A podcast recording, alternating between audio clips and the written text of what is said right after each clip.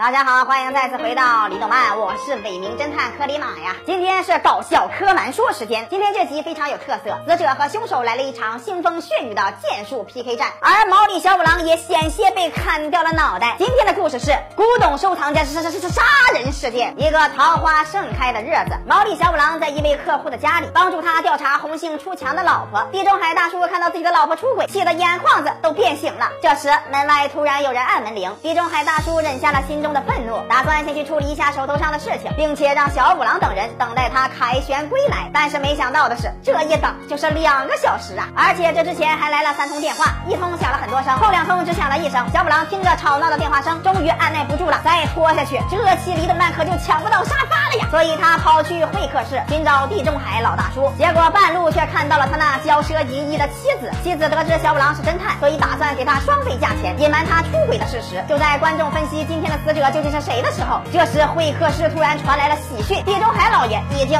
驾鹤西去了。漂亮！众人赶到现场，发现地中海老前辈被武士刀砍得面目全非，姿状优雅大方，还带有一丝丝对现代人文科学不屑一顾的反思。之后，警察也赶到了现场，经过调查后发现，死者是在和某个剑道大侠经过了一场腥风血雨的战斗，才被送往了极乐世界。所以说，歹徒肯定是一个剑术高手。而且在死者的笔记本上发现，今天会有四个人来拜访地中海大师，分别是波多野结衣、小泽玛利亚、吉泽明不明和毛利小五郎。太牛了！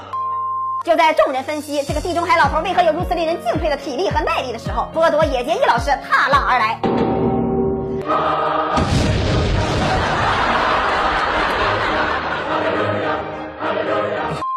原来此也结衣非彼也结衣，这个也结衣只是地中海老爷子的医生，每周都会来给他调理那残破不堪的肾器官。这时又有一位面目可憎的老壮汉来到了现场，而他就是小泽玛利亚老师，一个混凝土雕刻家。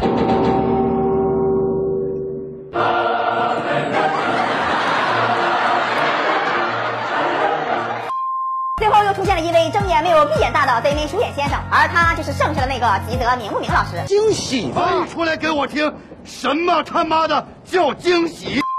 此时，柯南已经开始发挥他那无处安放的智慧了。上来就看出这个明不明老师是一个剑客，因为他的虎口处有练剑的痕迹。因此，小五郎立刻确定这个明不明老师就是杀害地中海老爷子的凶手。但是，这个明不明是来还钱的，根本没有犯案的理由。死者握刀的姿势是相反的。如果凶手是剑客，应该不会犯如此低级的错误，并且整个房间都是杂乱无章的刀痕，说明这可能是凶手为了嫁祸而留下的痕迹。因此，明不明先生第一个摆脱了嫌疑，而玛利亚先生是来恳求死者晚点让他还钱的，因为最近频繁光顾红浪漫，手头有点紧迫。这次是来恳请地中海老爷宽限自己几天，别把他抵押的艺术品给卖掉。这时，柯南发现野结衣医生身上的香水味和地中海老爷太太身上的香水味一毛不两样，因此他想到了一首歌。你身上有他的香水味，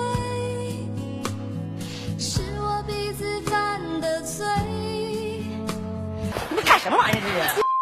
啊、这个柯南发现这个野结衣就是太太的外遇对象，而太太也承认了二人那不正当的男女关系。但是老爷死的时候，二人正在七天偷情假日酒店畅谈李动漫的往期精彩内容，所以这个医生便排除了嫌疑。之后，柯南调查了电话打录机，发现波多和明明都有语音留言，而玛利亚却没有，因此所有嫌疑全部指向了这个混凝土雕刻家小泽老师。可是小泽老师说自己也留下了电话录音，并且情绪非常激动，说如果地中海老爷子把他的艺术品给卖掉，他就会把地中海老爷子的秃头塞到自己的屁眼子里，把它做成人体甜甜圈，然后裹上鸡蛋液，裹上面包糠，放到油锅里炸成两面金黄。啊，真香！哎呀，因此，这个小泽老师变成了最有可能犯罪的嫌疑人，而且房间到处都是刀痕，他的艺术品却毫发无损，所以所有的人都把矛头指向了这个玛利亚小泽老师。此时，柯南看了一下进度条，发现时间刚过一半，自己是不可能推断出真正凶手的，看来事情有蹊跷啊！因此，他再次释放他那无处安放的智慧。柯南发现柜子上的痕迹非常不连贯，可能是被凶手刻意换掉了，所以他拍了一张照片，仔细的拼好了抽屉的顺序，发现了真正凶手的线索。因此，柯南再次用那无情的白毫银针麻醉了毛利小五郎，开始播撒他那智慧的种子。真正的凶手其实就是吉泽明不明先生，他故意利用反间计，将死者握刀的手势搞反，给别人一种自己被嫁祸的感觉。而明不明在杀人的时候听到了玛利亚的留言，因此想要嫁祸给玛利亚先生，所以才没有破坏他的艺术品，并且最有力的证据就在这个房间之内，那便是柜子的伤痕。柯南指点木木警官将柜子全部还原，呈现在大家面前的便是明不明先生的名字，这便是地中海老爷子临死之前留下的凶手线索。之后，凶手为了掩人耳目，所以才弄乱了抽屉，留下了横七竖八的刀痕，掩盖证据。最后，吉泽明不明先生承认了自己的犯罪事实，因为地中海老爷子卖掉了自己的传家大宝剑，所以便怒发冲冠，一刀劈死了地中海老爷子。话音刚落，吉泽明不明先生拿起武士刀，朝着小五郎飞驰而去。就像是这个样子。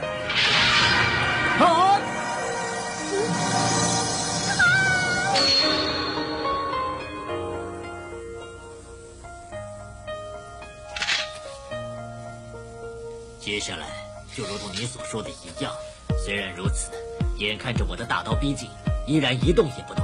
不愧是名侦探毛利小五郎先生。对我而言，最大的错误就是没把你算进来，这也是我最大的失策。看这个情况，小五郎可能早晚会被柯南玩死呀！喜欢节目的朋友可以关注李董漫，我们每天十一点半和三点都有更新，表示不精彩节目，咱们下期再见。